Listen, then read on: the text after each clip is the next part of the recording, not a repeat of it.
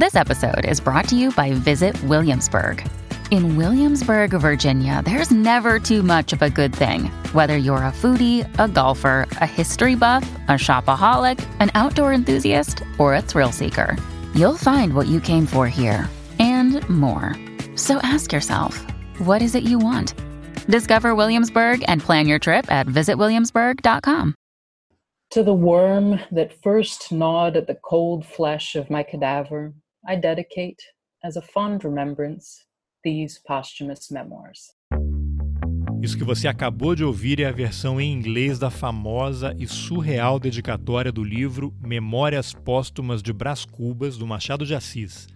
Ao verme que primeiro roeu as frias carnes do meu cadáver, dedico como saudosa lembrança estas memórias póstumas.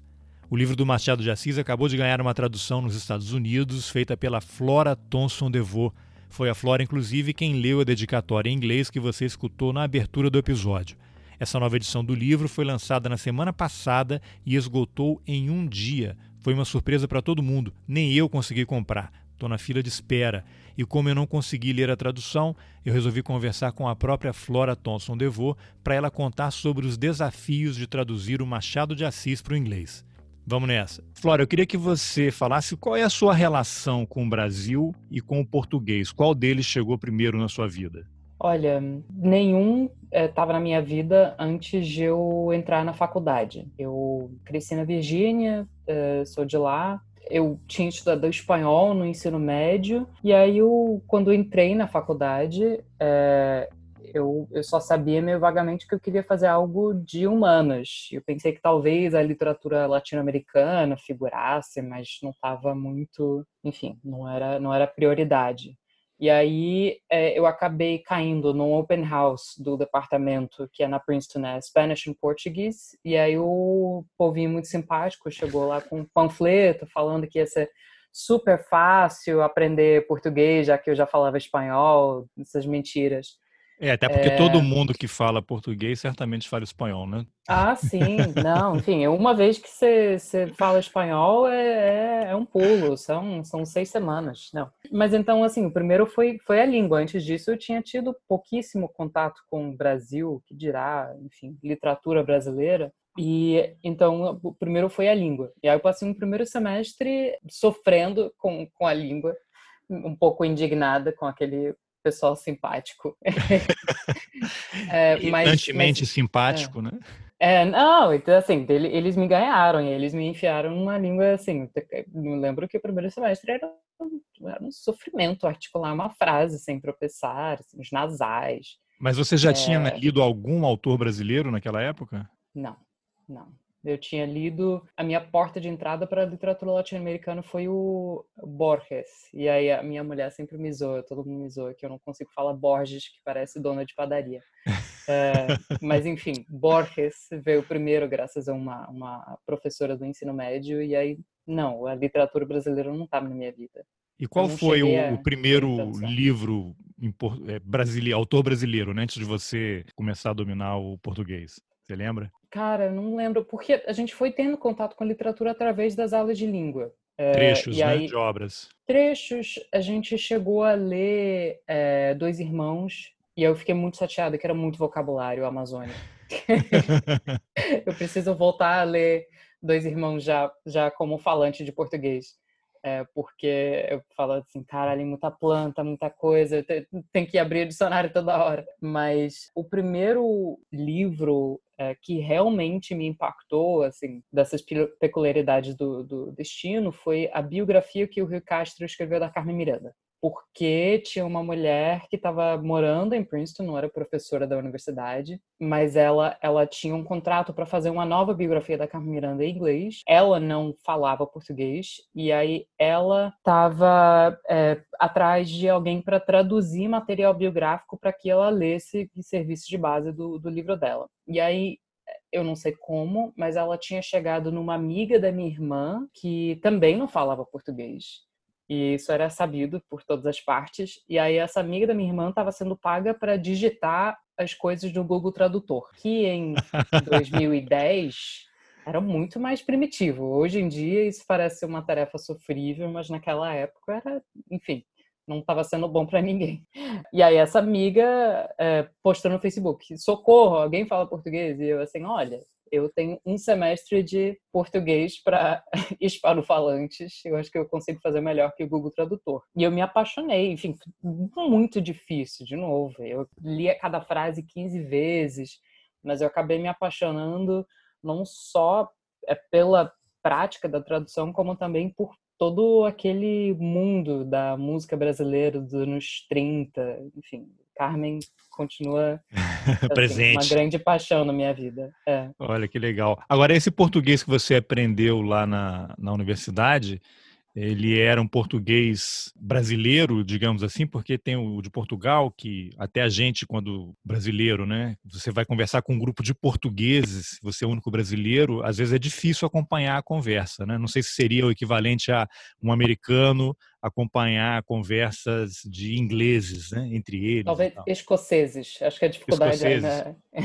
ainda, ainda maior. Que ingleses, tudo bem, agora escoceses, às vezes a gente precisa de legenda. É, mas a universidade mas... era o português brasileiro que vocês é. estavam focados? Era, até? era, era misturado. O primeiro, a primeira professora de português que eu tive, na verdade, era uma norte-americana que tinha um sotaque meio baiano, meio pernambucano, porque ela estudava Luiz Gonzaga e ela tinha estudado na Bahia. É, depois eu tive aula com uma inglesa que tinha estudado em Coimbra, então eu peguei um pouco do sotaque português dela. E depois eu estudei com brasileiros, com o Pedro Meira Monteiro, com Bruno Carvalho, mas quando eu cheguei aqui para fazer intercâmbio, é, eu acho que a última aula de língua mesmo que eu tinha feito era com a, a inglesa que estudou em, em, Coimbra. Então eu cheguei no Rio com um pouco de sotaque português, que todo mundo achou tão bonitinho que eu logo fiz questão de, de perder. Mas e aí, isso foi em que ano que você começou a estudar? E aí, qual foi o momento que você decidiu, olha, tenho que ir para o Brasil, estou num, num, ponto que preciso avançar? Eu comecei a estudar no primeiro semestre da faculdade, que foi é, no segundo semestre de 2009. Depois do primeiro ano, não era nenhuma questão de aperfeiçoar a, a língua, eu já estava obcecada, assim, depois do primeiro ano. E aí eu resolvi, enfim, acho que logo no começo do segundo ano, que eu queria passar o terceiro ano fora, é, entre a Argentina e o Brasil. Foi o que eu fiz. É o Borges, né, ali na, exato, no, no fundo da sua mente. Ali. É. Mas você já estava. Qual era o seu grau de fluência quando você veio para cá? Você já estava lendo um livro inteiro, assim? Já, então, eu, eu travei contato com as memórias póstumas ainda no segundo ano, é, meio que por conta própria, no, no original.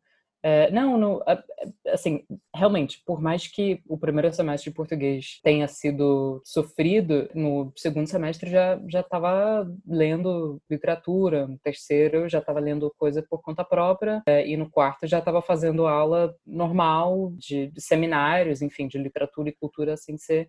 Então cheguei na no Rio para fazer intercâmbio, pude dispensar aquele intensivão de, de língua para intercambistas e eu fui direto para as aulas. E como é que foi o aprendizado da gramática do português? Que é difícil, eu pelo menos tenho grande dificuldade, e a gente trocando mensagens aí para combinar a entrevista, eu vi assim, caramba, ela usou ponto e vírgula corretamente. Como é que é possível não, mas isso? ponto e vírgula é, é igual a inglês. É, sim, mas é, mas é que não é muito comum. Os, os brasileiros é, têm dificuldade. Eu mesmo não é uma coisa que a gente use no dia a dia, né? Sei. Já demonstra um conhecimento da língua, seja ela qual for, né? Você patinou muito com a, com a gramática, que é muito diferente do, do inglês, né? É, é, é, muito diferente do inglês, mas aí, aí foi o ponto que o espanhol ajudou, porque, enfim, eu, eu, eu tinha começado a estudar espanhol aos 12 anos, talvez. Então, e aí, na, naquela idade, muito assim, como conjugar verbo, assim, é meio que uma, uma coisa, assim, é, é muita prática, enfim, muita.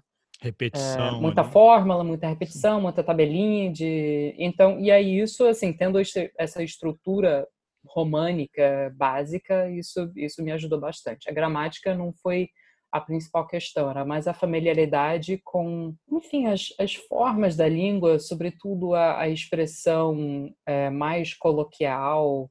E, enfim, a, a, primeira barreira era, era a pronúncia. Isso, isso custou bastante, a música ajudou muito com isso. Ah, e você já pensava em trabalhar como tradutora? E como é que é, houve essa decisão, vou ser tradutora? Foi por conta do livro? Eu li em algum lugar que a tradução do Memórias Póstumas foi um trabalho da universidade, né? Que você Isso. aí você engrenou nisso. Eu decidi trabalhar como tradutora no momento em que eu percebi que as pessoas iriam pagar por isso, porque eu já Muito prática. Eu, não, eu, é porque eu gostava tanto, assim, parecia que eu, assim, era quando quando eu peguei esse trabalho de, de traduzir a biografia da Carmen Miranda eu fazia assim tudo que eu tinha que fazer para todas as minhas aulas e aí eu assim me, me, trancava no quarto com um monte de café, mas eu traduzia madrugada dentro, assim, que nem uma cracuda, assim, eu tava me divertindo horrores e aí ainda receber dinheiro, assim, era que era quase nada, enfim.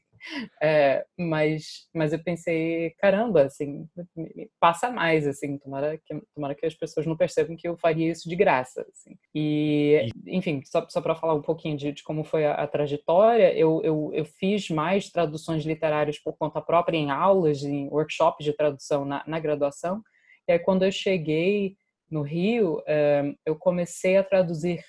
As primeiras coisas eram matérias da Piauí, que eu travei contato no segundo ano. O João Salles foi para Princeton como professor visitante. E aí eu fiz a aula dele, e aí eu já, já, tinha sido aceito num programa de intercâmbio no Rio. Então, na, no semestre seguinte, eu eu vim parar no Rio e aí eu conheci todo o pessoal da Piauí, do INS, enfim, galera fina. E aí as primeiras coisas que eu, que eu traduzi é, no Brasil eram matérias da Piauí e eu, eu tinha é, reclamado pro, pro João das legendas de um filme do, do Eduardo Coutinho. E aí ele devolveu falando, então você faz isso próximo. Olha só. que foi Qual filme canções. era? As canções? As canções, é que é sacanagem também, porque tem letra do Roberto Carlos no meio, assim. É. sacanagem por quê? É muito difícil, muito difícil. Letras do Roberto Carlos são difíceis? Dizer, é, é, muito difícil, não, não é que as frases sejam difíceis. Outro dia eu tive que traduzir poesia do Fernando Pessoa numa, numa legenda de filme, então, tipo, é tudo, é tudo relativo, mas é muito difícil você traduzir uma letra de uma aparente simplicidade que tem uma grande carga emocional para a pessoa que está cantando, para a pessoa que está contando e para a pessoa brasileira que está ouvindo, e você passar aquilo em até 40 caracteres de um jeito que não pareça banal. Eu não sei se eu consegui, por favor, não vão lá conferir, mas assim, até porque não é uma tradução que vai ser publicada, né? não vai estar num texto é. escrito, é para uma legenda, então exige uma outra, um outro trabalho, Nossa. né? Não, o Coutinho, eu ficava debatendo com ele, ficava xingando, assim, que a língua inglesa não, não era é, conciso o suficiente, ou que, assim, ele, ele ficava muito puto que, que não tinha uma distinção coloquial entre amor e paixão. Ah, então você conviveu bastante com o Eduardo Coutinho por conta desse trabalho? Convivi, convivi, foi, foi uma sorte. Que legal, que legal. É. Como é que você optou aí por traduzir o Machado ah, então, de Assis. Sim, claro. Não, não é, não acordei um dia e falei, ó, hoje é dia, hein? Vou, vou trazer Olhou Machado. na estante, hoje é você. É, exato, exato. Não, foi, foi o seguinte, eu, os primeiros livros que eu fiz eram livros é, com uma pegada mais acadêmica. Eu, eu traduzi é, um estudo recentemente do, sobre o Sérgio Buarque de Holanda, do meu é, orientador da graduação, Pedro Meira Monteiro, é, livro sobre política socioeconômica latino-americana, enfim, a gente acaba até aprendendo umas coisas. E um, um, um desses livros era do, de um professor da UERJ, o João César de Castro Rocha, e era sobre a, a obra e a poética machadiana, chama Machado de Assis para uma poética da emulação. É, e eu pensei, beleza, assim, eu vou traduzir a análise do João César, que eu já tinha lido um pouco, é bem espirituosa, bem divertida, enfim, ele tem, tem uma prosa legal. E aí eu pensei, todos os romances do Machado já estão em inglês. Metade dos contos, quer dizer, naquela época não, metade não estava, mas assim, boa parte dos contos já estão em inglês.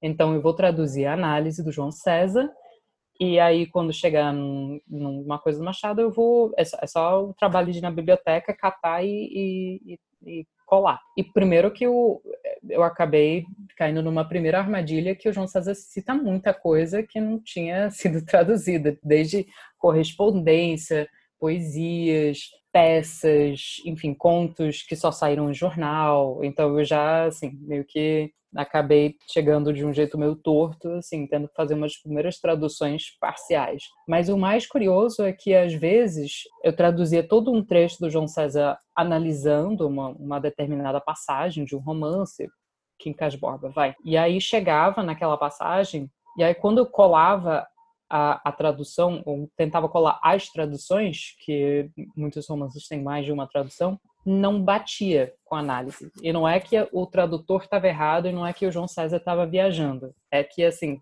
cada qualquer passagem de qualquer livro do Machado contém uma multidão de interpretações e leituras possíveis que a gente só vê concretizadas fora da cabeça do leitor quando algum pobre coitado é obrigado a traduzir e fica fixada na página. Então era assim, a, a leitura que o João César fez enfatizando determinada palavra, enfatizando determinado conceito, é, não estava expressa naquelas traduções. Então eu me vi obrigada a, a traduzir muitos trechos de coisas que já tinham sido traduzidas para que o livro fizesse sentido. E aí, eu, tanto eu como o João César percebemos, opa, assim, tem, tem espaço para novas leituras, para mais leituras dessas obras do Machado. E ele começou a botar uma pilha já. E aí eu, eu, eu tava no ano que eu tirei entre a graduação e o doutorado. Eu já tinha passado no doutorado, mas eu estava tava prestes a entrar. E uma coisa que eu já vinha matutando eh,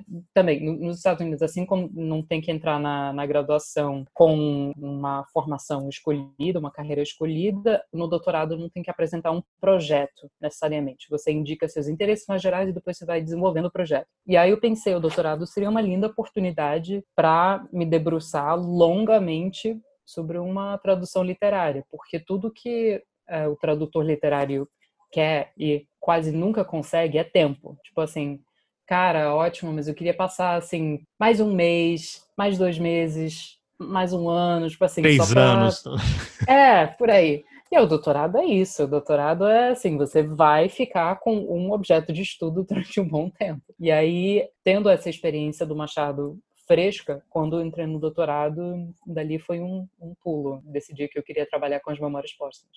Olha só que legal. E qual foi o, o, desafio maior que você diria que é traduzir o Machado? Você se sentiu, apesar do seu conhecimento já e, e já está fluente no português, você se sentiu intimidada em algum momento, preocupada de arranjar uma encrenca ao mergulhar num autor tão importante para a literatura e para a língua portuguesa? Eu não sei nem se é uma comparação válida, mas seria talvez o equivalente a um brasileiro traduzir o Shakespeare, por exemplo.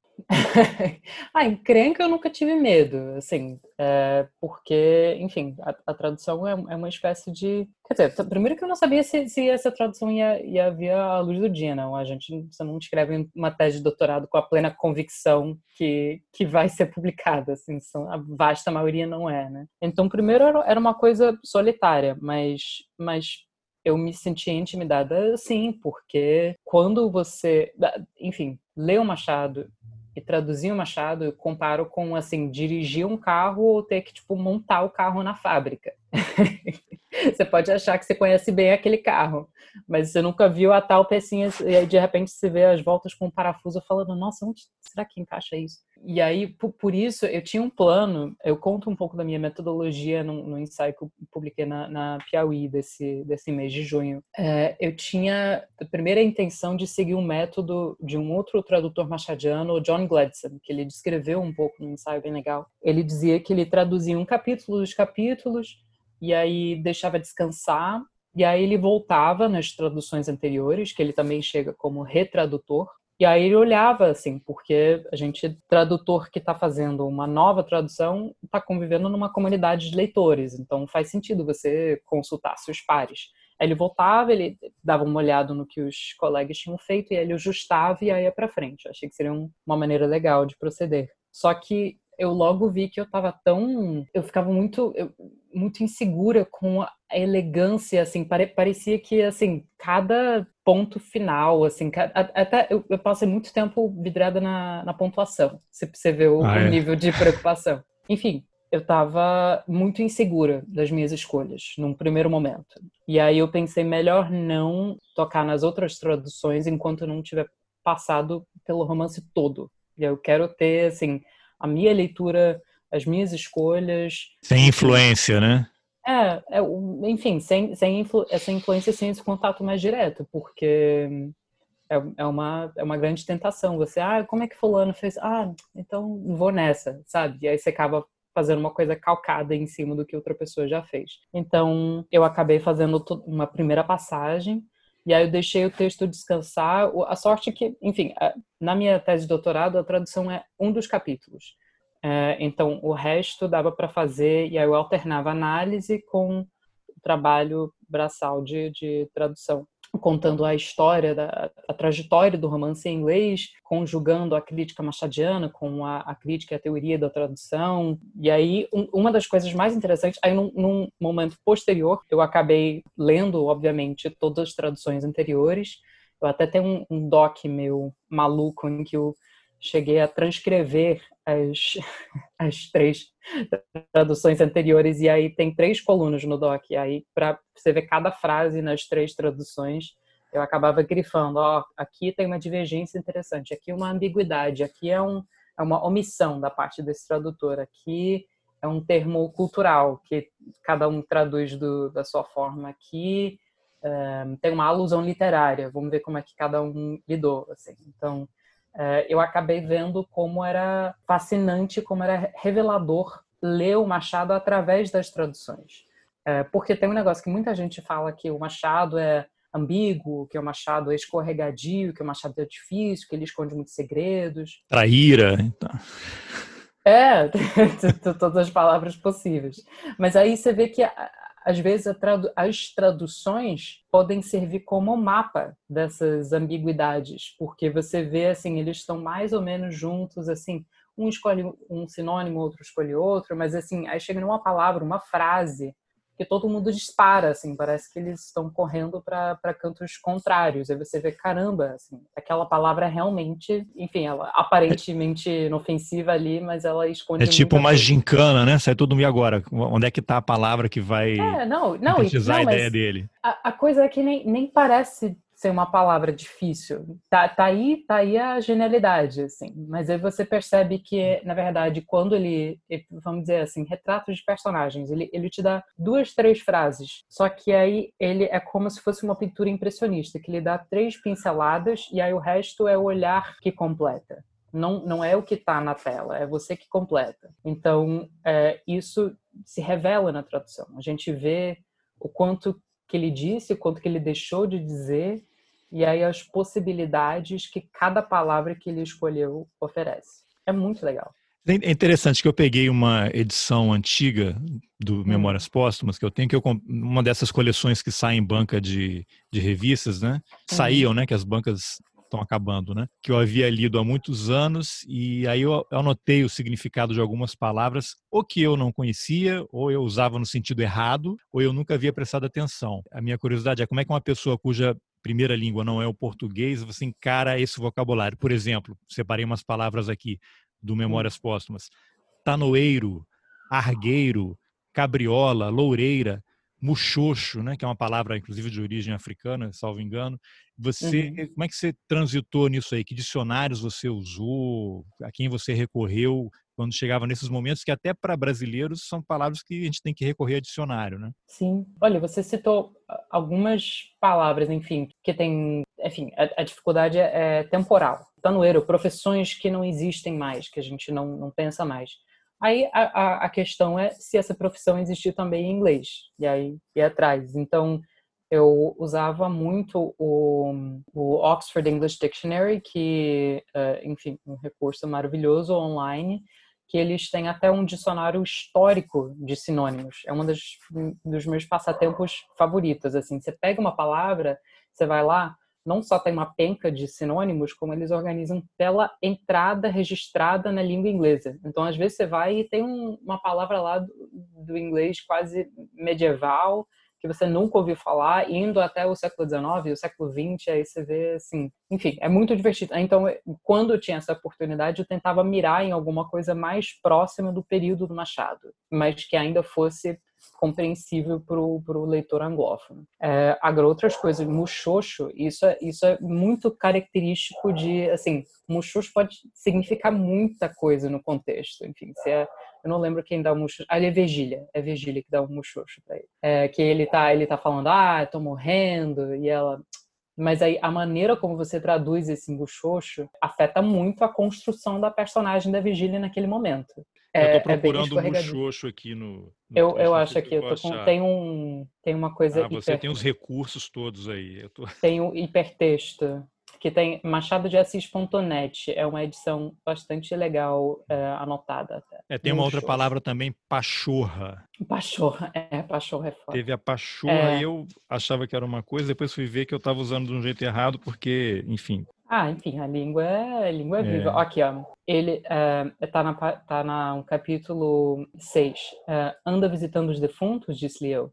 Ora, defuntos, respondeu Virgílio com um muxoxo. É, é a única aparição da palavra muxoxo, acho que por isso que eu, eu gravei. Exatamente. Respondeu Virgília com um muxoxo. E como é que você traduziu esse muxoxo? Deixa eu ver aqui. Eu não, realmente são coisas que eu não tenho de cabeça, porque eu estou reencontrando a minha tradução agora, né? Eu fiz uhum. essa, esse exercício de uma contagem regressiva nas redes sociais em que eu recorri ao Google para escolher uma palavra aleatória. Eu me vi obrigado a comentar. E eu ficava muito contente quando eu concordava, assim. Porque a gente traduz no momento, a gente chega a uma convicção, mas é, é eternamente imutável, né? Assim, eu, eu, eu tinha um certo pavor do momento em que eu fosse me encontrar com a minha tradução impressa e não poder ajustar mais.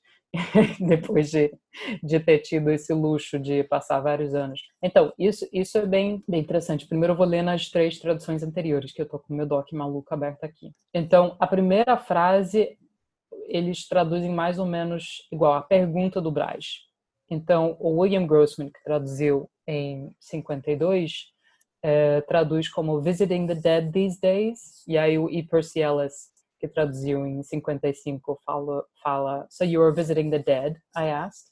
E aí o Gregory Rabas, que traduziu em 97, fala Are you making the rounds visiting dying men? I asked her.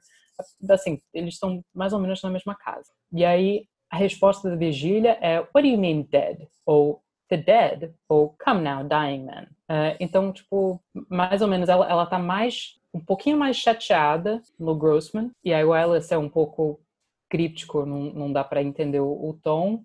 E aí ela, no, no Rabassa, ela tá tipo assim, ah, deixa disso. É, e aí o muxoxo pro Grossman é a depreciative click of the tongue. Então ela faz assim, tipo, mas fala depreciativo. Então, tipo, ela tá meio assim, seu bosta, para disso, assim.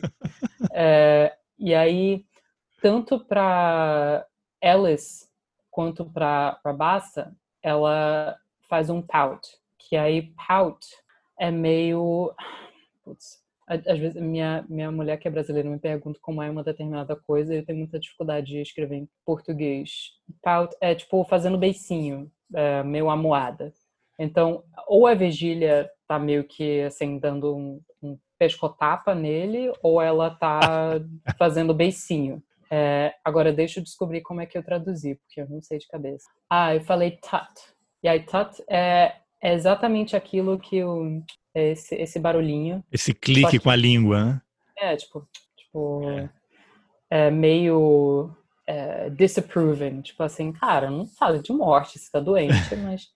Mas eu, eu cortei, eu não, não usei esse adjetivo que o Grossman usa, que ele, ele chama de depreciativo. Só ficou a desaprovação, mas eu não escolhi não não expandir assim, é, porque o Machado deixa só muxoxo, que é uma coisa que a gente nem sabe direito o que, que é. Assim, pode ser muita coisa, pode muxoxo pode sair com mil tonalidades. E aí, a gente, como a gente não esteve lá no quarto do Brás Cubas, a gente não sabe como como se deu.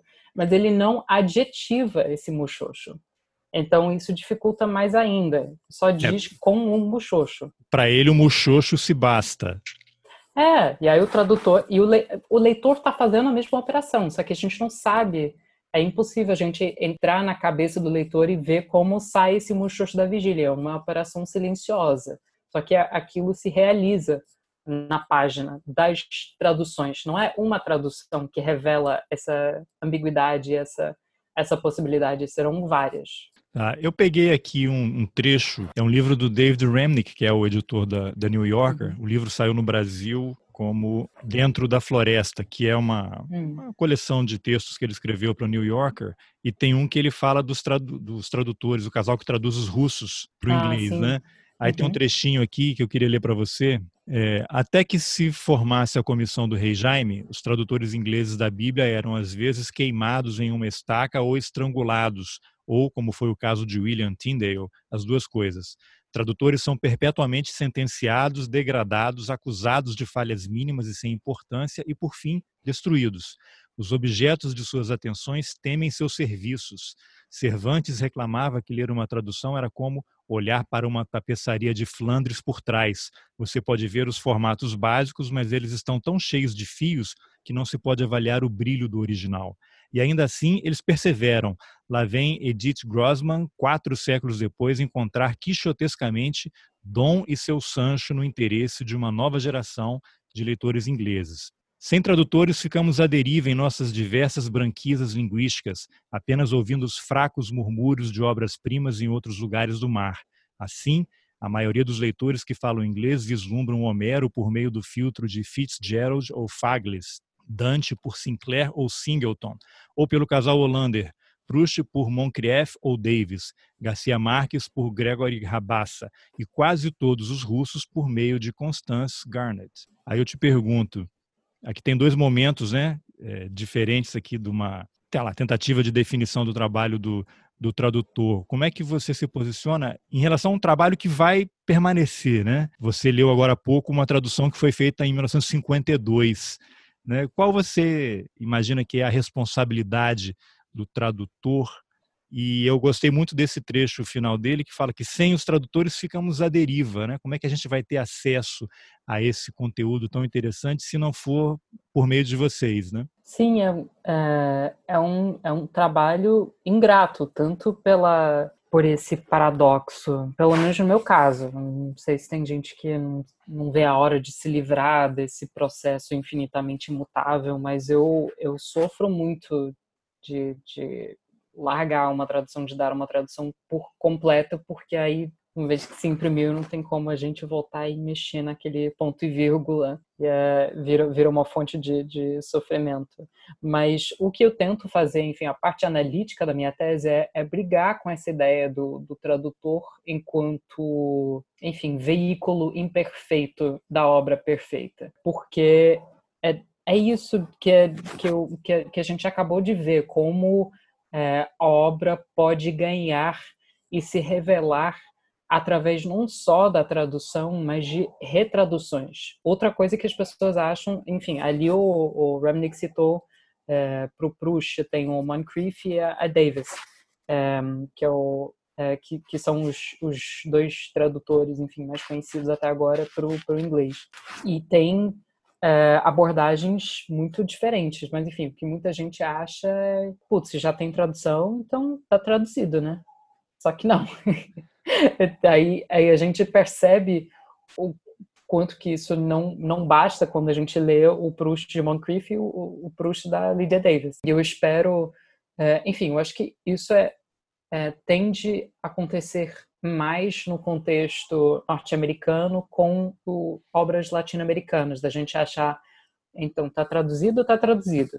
Para os russos, para os franceses, a gente aceita mais a ideia de, ah, uma nova leitura, uh, putz, vamos conferir essa nova tradução aí, pro, mas para o mercado latino-americano, eu, eu acho isso isso, isso, é um pouco mais difícil. Eu espero que, que a gente mude um pouco essa, essa ideia. É interessante porque vários autores clássicos que foram traduzidos no Brasil nos anos 50, 60, talvez até antes, eles não foram traduzidos do original, eles foram traduzidos lá, ou do francês ou do russo para o inglês ou para o espanhol e depois uma outra tradução. E aí eu fico imaginando uhum a quantidade de perda que não vai acontecendo ao longo desse, desse processo, né?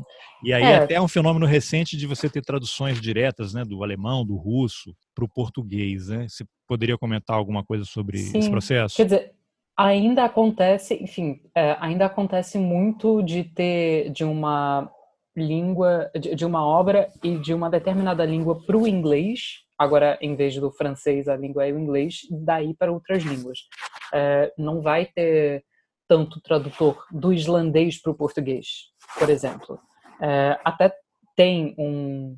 Putz, agora tô, até conheci o cara na, na Flip, o Luciano, não tô lembrando do, do sobrenome dele. Mas enfim, são, são menos profissionais qualificados então isso ainda acontece. E obviamente não é o ideal. É, é, a gente quer sempre que, os, é, que as editoras valorizem é, a, a, tradução direta. Mas, mas antigamente, antigamente se fazia muito pelo francês, hoje em dia é, é, pelo inglês. A minha, minha mulher, que é, era repórter da Piauí muito tempo, ela tem até uma matéria, vários anos atrás, sobre os tradutores diretos do russo para o português, que tem um trio de tradutores fundamentais para a literatura russa em português.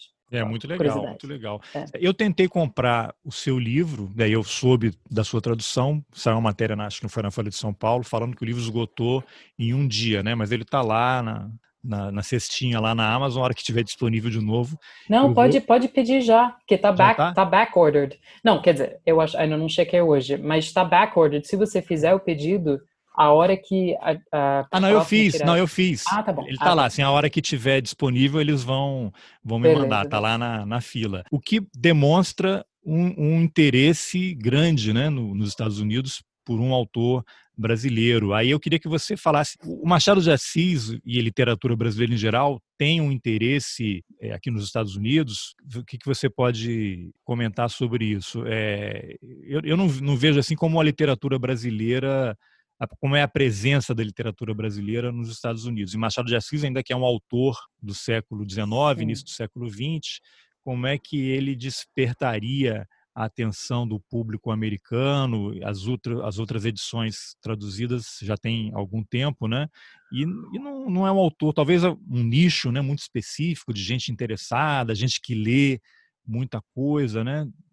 Seria possível estabelecer, traçar um perfil desse leitor de literatura sul-americana, latino-americana e brasileira em especial? Olha, eu não esperava, obviamente, que se esgotasse nas primeiras 24 horas um romance com 140 anos de idade. E eu ainda estou tentando, estou muito curiosa para saber, enfim, quem são esses leitores, que assim, quem são essas pessoas que estão chegando na obra nessa tradução. Enfim, as, as compras foram feitas, agora eu estou esperando as leituras é, e a repercussão, enfim, as conversas. Então eu, eu não sei ainda. É, é, um, é um fenômeno que ainda estou tentando entender. Eu, eu sabia, eu, eu imaginava que o apelo principal da tradução seria para quem estava estudando literatura latino-americana de modo mais geral e que talvez falasse espanhol, mas não português. E aí eu estava pensando num leitor talvez mais engajado que a, que a média, e por isso eu pensei que uma edição anotada faria sentido para a pessoa que tivesse curiosidade de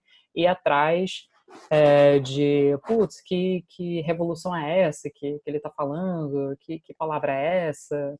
E aí eu incluí, eu, eu, são notas de fim de livro, são notas que eu fiz como parte da minha tese e eu acabei é, cortando uma boa parte é, por considerar que eram muito acadêmicas, muito detalhinho, mas eu deixei umas 150 notas. Então, esse era o leitor que eu estava pensando. E esse leitor, enfim, não estava achando que eram tantos assim. Enfim, estava contando mais com o contexto acadêmico. Então, esse, esse interesse, logo no primeiro dia, realmente me, me pegou de surpresa. Agora, você, morando nos Estados Unidos, deve saber que, enfim, se você falar em. Se você citar Machado de Assis numa rodinha de chope, pouca gente vai conhecer, enfim, que, que não tem um interesse já no Brasil. Enfim, seria lindo se isso mudasse. Eu espero. Vamos entrar naquela lista lá do New York Times, né? Dos, dos mais vendidos. Ah, vamos, vamos ver. vamos trabalhar para isso. Agora, existe aqui nos Estados Unidos algum escritor que a gente você poderia estabelecer alguma relação em termos ou, ou de estilo, não sei se seria a palavra mais precisa, ou de costumes com o Machado de Assis, alguém que, quando você for falar para um americano, é, olha, isso aqui, o Machado de Assis é um escritor que nos Estados Unidos você poderia imaginar que seria tal pessoa, ou é uma coisa é, única? Tem, é, não, não tem o Machado de Assis norte-americano, até pela, pela importância dele para a literatura brasileira no geral, enfim, é, no Brasil ele é o grande patriarca das letras, né? Assim, isso e essa, essa figura, essa figura não tem nos Estados Unidos porque foi um, um cânone que começou mais cedo, que foi mais plural, enfim, que surgiu das várias colônias. Você não tem essa centralidade da corte, você não tem a centralidade, a influência de uma figura como Machado de Assis. Agora, isso é independente do estilo dele. Então, tipo, já qualquer comparação que você fizer nos Estados Unidos não vai ter a mesma força. Mas, além disso, nas questões de estilo, sempre é interessante, quando a gente está traduzindo, é, tentar ver paralelos para a gente ajustar e mirar no, no, no, estilo, né? Mas eu nunca... Eu nunca achei ninguém que eu pensei esse esse é Machado em inglês. Machado tem referências em língua inglesa que ele cita. É, são, é, é o Shakespeare, é o Lawrence Stern, é, é o Charles Lamb, que são referências ainda de, um, de séculos anteriores. É, então, não dava para eu escrever um. para eu traduzir as memórias póstumas no inglês do século XVII, século XVI, porque o Machado está escrevendo num português moderno, da época dele, porém em algumas formas muito peculiares. Ele compartilha com Tristram Shandy, do Lawrence Stern, compartilha os capítulos curtos, a experimentação com pontuação, mas, ao mesmo tempo, não, não se resume nisso. Eu não diria que é o, o Lawrence Stern brasileiro, porque tem essa crítica social feroz, passa muito de um exercício formal. Então, eu tendo a evitar essas comparações, porque eu acho que mais empobrecem. Porque aí, se você fala Lawrence Stern, o povo vê com uma cópia inferior eu prefiro descrever o livro, falar, cara, é um livro escrito por um morto dedicado aos vermes que estão roendo o corpo dele. Tem capítulo inteiro que se passa só com ponto final e vírgula. É... eu acho que você vai gostar. O que, você poderia comentar em termos assim, qual você acha que é a dimensão do Machado de Assis para a literatura mundial? O Brasil é um país que não tem um Nobel de literatura. Qual é o espaço que essa literatura do Machado pode ocupar num cenário de literatura mundial. Eu sei que é um, essa tradução é um enorme esforço para você levar a literatura brasileira e de um escritor tão importante para um público de língua inglesa, não só nos Estados Unidos, né, mas para todo mundo que lê inglês e não fala português. Olha, sempre o impacto há de ser muito diferente. Quando a gente pensa na inserção de uma obra na, na literatura mundial, idealmente essa inserção é contemporânea porque o Machado não estava dialogando com, ele não estava escrevendo para os leitores 140 anos à frente, ele estava escrevendo para os leitores da época dele. E ele tentou fazer com que a obra dele fosse traduzida em vida, mas a, a Garnier não bancou. A Garnier até chegou a falar que uma moça que queria traduzir para o alemão teria que pagar para eles se ela quisesse traduzir, então não foi para frente. Então eu só, eu só tenho a lamentar que isso não tenha acontecido naquela época. Agora, enfim, você traduzindo é, o discurso, agora vai ser essa obra perdida, essa obra desconhecida. Então, o impacto necessariamente vai, vai ser diferente. Eu não sei exatamente como vai se dar essa inserção. Acho que não, não dá para dizer assim, essa é a tal importância do Machado para a literatura mundial, porque isso depende muito de como ele vai ser recebido, como ele vai ser lido, como ele vai ser interpretado. E eu espero muito que ele não seja lido como um eco de tal ou qual escritor em língua inglesa. Espero que ele seja lido na sua plenitude. E aí, minhas anotações, as notas de, de fim de livro, são uma tentativa de contextualizar, de mostrar como ele está jogando com um contexto histórico, cultural, que os leitores podem provavelmente desconhecem, mas que a genialidade reside nessa fusão de, de, de referências, essa, esse emaranhado de referências literárias e a maneira como ele trabalha esse contexto cultural histórico brasileiro. Perverso. Pô, muito legal, muito legal. Então, Flora, eu queria te agradecer muito pela entrevista. Eu queria fazer uma pergunta, só e um pedido, antes de terminar. Não que esse, esse primeiro seja muito importante, né? Você leu, você leu toda a obra do Machado ou tem coisa ainda que você vai ler? Não, quer dizer, eu não li todos os contos. Não, os romances, São... todos. Os romances eu li todos. Uhum. Então, não que isso seja importante, mas você acha que a Capitu traiu o Bentinho? vou, vou, me abster de responder. Só vou, Deixa a Capitu eu... em paz, é o direito Deixa dela. eu acho, eu espero que ela tenha traído. não, mas, mas eu não vou, não vou deixar de apontar que a, o primeiro grande estudo questionando de verdade se a Capitu traiu foi uma tradutora do Machado que escreveu. Ah, é? A Helen Caldwell, é, que era uma professora é, norte-americana que depois, então, o primeiro romance do Machado a sair em língua inglesa foi Memórias Póstumas, na tradução do William Grossman em 52. E aí essa essa a editora Noonday acaba chegando na Helen Caldwell, na verdade era professora de clássicas. Eu não eu não sei direito como ela chegou a aprender português, mas evidentemente aprendeu muito bem. Ela traduziu Dom Casmurro e quando ela viu a maneira como o Bento Santiago falava de Otelo, ela ficou com a pulga atrás da orelha. Assim, ela não comprou a história dessa, dessa traição incontestável. É, e aí ela escreveu um estudo chamado O Otelo Brasileiro de Machado de Assis. Olha é. E isso abalou as estruturas da crítica machadiana na época e muita gente ficou recalcada. É, tanto que, a, assim, que, que foi uma gringa que apontou essa coisa. E aí chegaram a falar para ela que ela ia receber a medalha Machado de Assis, e aí não deram. Coitada. E aí o estudo demorou décadas para ser traduzido para o português. Então, meio que essa coisa foi filtrando na crítica machadiana, na, na consciência. Hoje em dia, deve ter poucos alunos de ensino médio que não debatem essa questão, mas é, quem realmente trouxe esse questionamento foi uma tradutora do Machado. E você vai se abster, né? Você vai. Eu vou me abster. Eu vou me abster. De, deixa, deixa o questionamento no ar, não. Tá, eu, não pedido eu queria saber se você achar que vale, se você pudesse ler a tá. dedicatória lá e, e, o primeiro parágrafo do livro, que é tão legal que ele já se apresenta, né? Então aqui é a dedicatória. To the worm that first gnawed at the cold flesh of my cadaver, I dedicate, as a fond remembrance, these posthumous memoirs. Chapter 1 The Demise of the Author. I debated for a time as to whether I ought to open these memoirs at the beginning or at the end. That is, if I would start out with my birth or with my death. Granting that the common practice may be to begin with one's birth, two considerations led me to adopt a different method.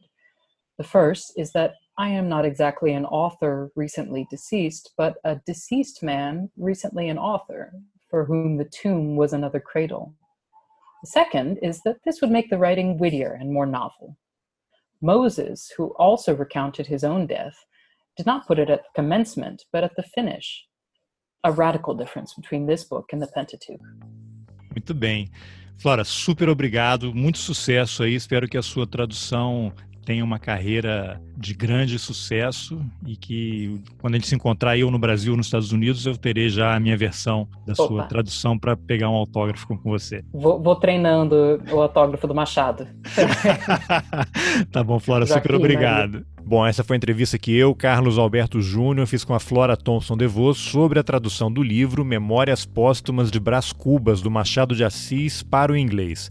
O livro acabou de ser lançado nos Estados Unidos e esgotou no único dia, mas daqui a pouco tem outra leva saindo do forno, então que tal dar o livro de presente para aquele seu amigo gringo?